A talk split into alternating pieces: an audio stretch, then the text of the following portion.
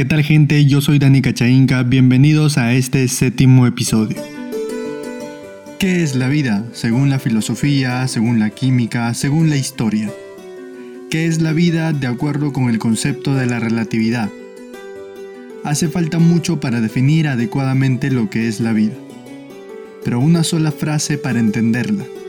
La vida está llena de historias. Soy Dani Cachainca y esto es Letras y Vida. Las ideas vertidas en los audios le pertenecen a sus autores y no representan a letras y vida. El 8 de marzo no queremos que nos saluden, pues no es nuestro cumpleaños. Preferimos que los hombres, quienes son en su mayoría los que nos saludan, realicen actos como de dejar de decirnos prostitutas por andar con 100 hombres a la vez se nos da la gana. Podemos hacer lo que queramos con nuestras vidas y nuestra sexualidad podemos vivirla como se nos venga en gana. También si tienes un amigo abusador, golpeador, lo denuncies, no, lo cubras. Tú también estás siendo cómplice de ese acto. Y que dejen de pensar que las mujeres debemos estar en la casa con los hijos, que todas queremos ser madres. Como dijo la señora Nelly Mendoza, teníamos que lavar los platos. Que dejen de tener ese pensamiento retrógrada y misógino ante las mujeres. Eso queremos, que nos vean como sus iguales. Porque lo somos. Bueno, para mí el Día Internacional de la Mujer, que es el 8 de marzo, eh, no es muy significativo, digamos así. O sea que a mí no me molesta si me saludan o no me saludan si se olvidan. O sea, no me incomoda. Eh, pero hay que tener un poco de énfasis este día, ya que, como todos sabemos, la mujer está luchando para que sea más representativa tanto en el Perú como en muchas partes del mundo. Así que eh, hay que tomarle un poco más de importancia al 8 de marzo. Los audios fueron grabados en el contexto del Día Internacional de la Mujer. Índice. En este episodio conocerás la definición del feminismo según la RAE, la historia detrás del 8M o del Día Internacional de la Mujer, otras ideas acerca del feminismo y el texto recomendado, una breve reseña y opinión acerca del mismo, y mi experiencia o reflexión.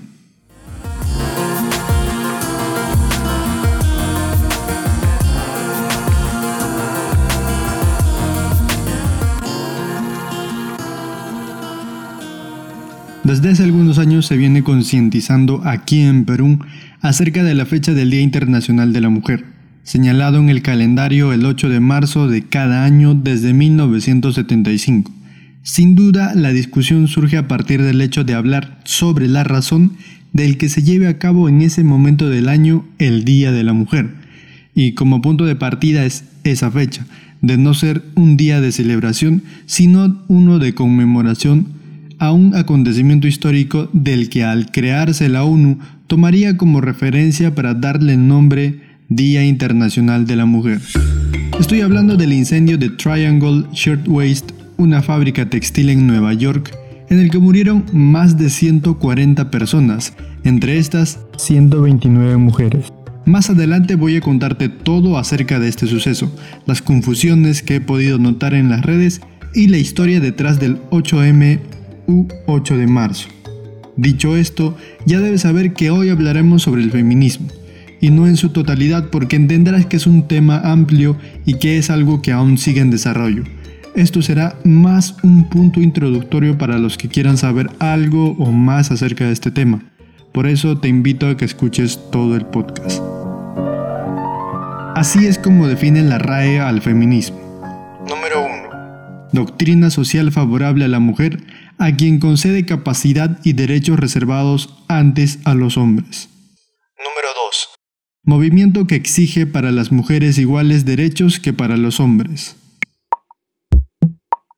Muy bien, como es ya parte del podcast, el audio que voy a presentar es de Emilia Pardo Bazán, una mujer representativa de la mitad de los 80s y parte de los 90s. Ella fue una defensora de los derechos de la mujer y gran parte de su literatura la dedicó a la crítica en cuanto a la actitud tradicional del rol del hombre y la mujer.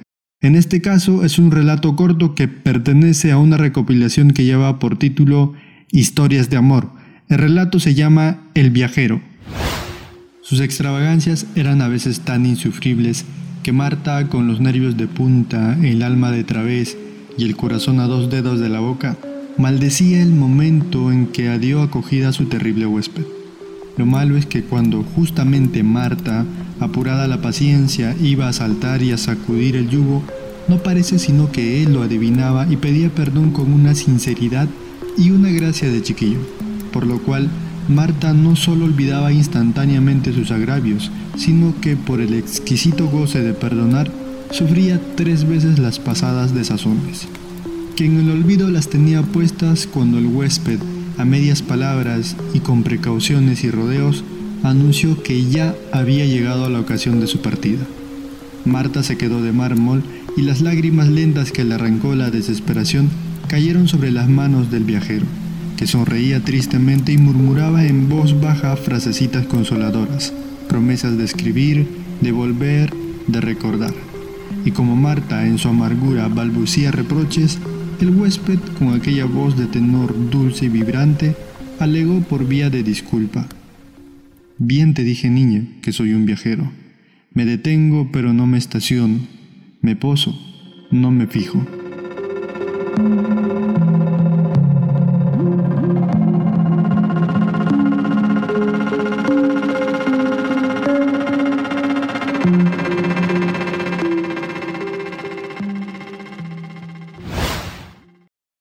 Si llegas a leerlo entenderás la crítica hacia la apropiación de la vida de parte del hombre hacia la mujer, y cómo éste solo se preocupa por su objetivo y ella por todo el proceso de evolución en cuanto a su deseo de alejar al viajero.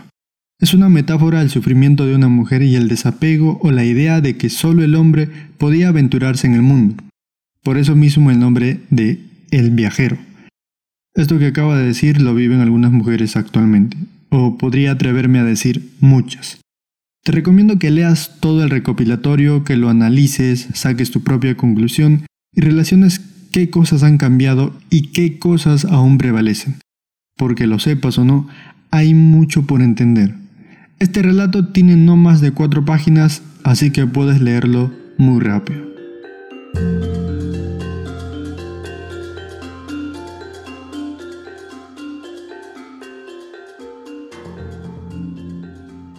Empecé diciendo que había una confusión en cuanto a la historia sobre el Día Internacional de la Mujer y que esto se había hecho viral por algunas publicaciones en las redes sociales, específicamente TikTok e Instagram.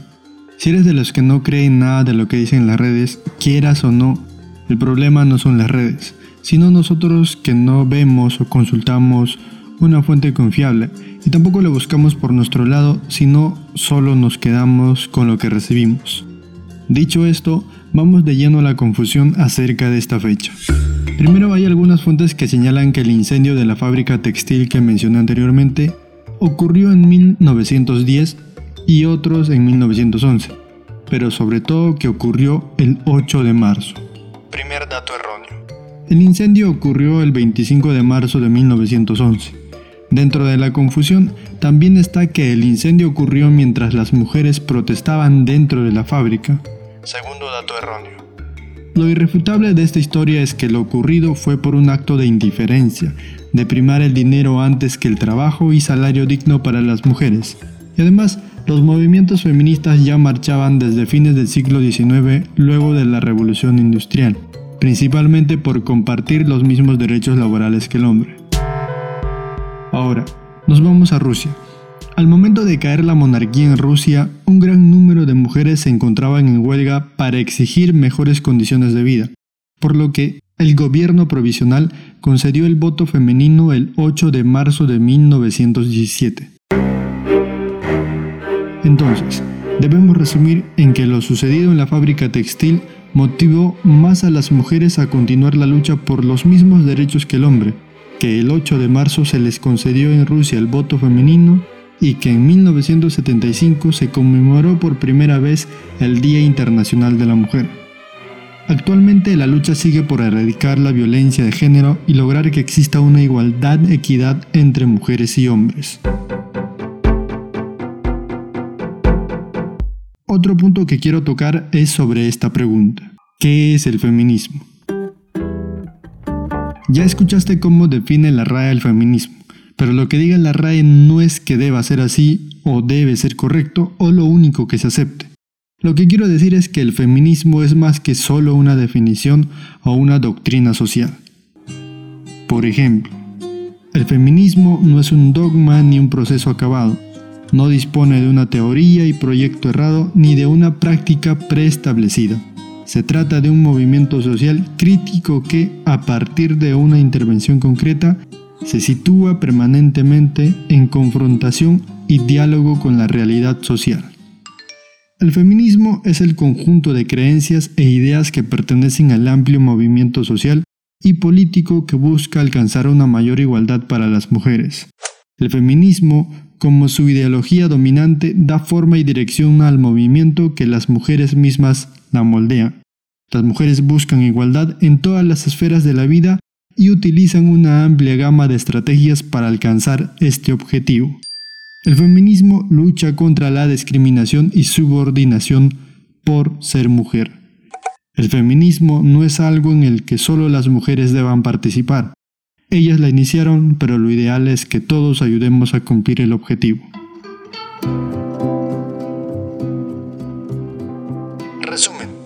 Fue el 25 y no el 8 de marzo de 1911 en que ocurrió el incendio de la fábrica textil en Nueva York. El 8 de marzo de 1917 se le concedió el derecho al voto a las mujeres en Rusia. El feminismo es un movimiento que sigue en desarrollo y hay muchas más perspectivas sobre el mismo. Estas son las fuentes consultadas para este episodio. La dolorosa historia detrás del Día Internacional de la Mujer, National Geographic 2018. ¿Qué es el feminismo? Owen Fist, 1993. Feminismo, un movimiento crítico, Justa Montero, 2006.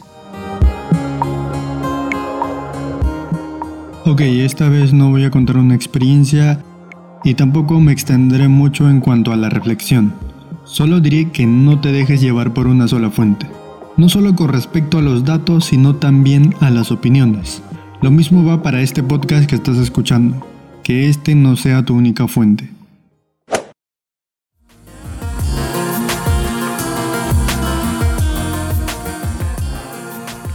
Final de este episodio, gente. Acompañemos a la lucha. Lo que es bueno para alguien más, de seguro es bueno para ti también.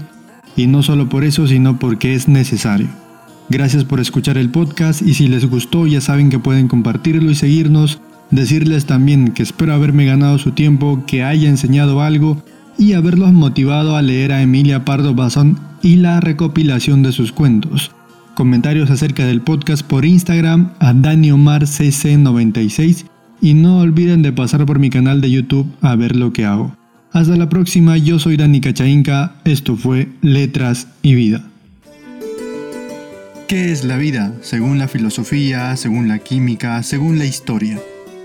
¿Qué es la vida de acuerdo con el concepto de la relatividad? Hace falta mucho para definir adecuadamente lo que es la vida. Pero una sola frase para entenderla. La vida está llena de historias. Soy Dani Cachainca y esto es Letras y Vida.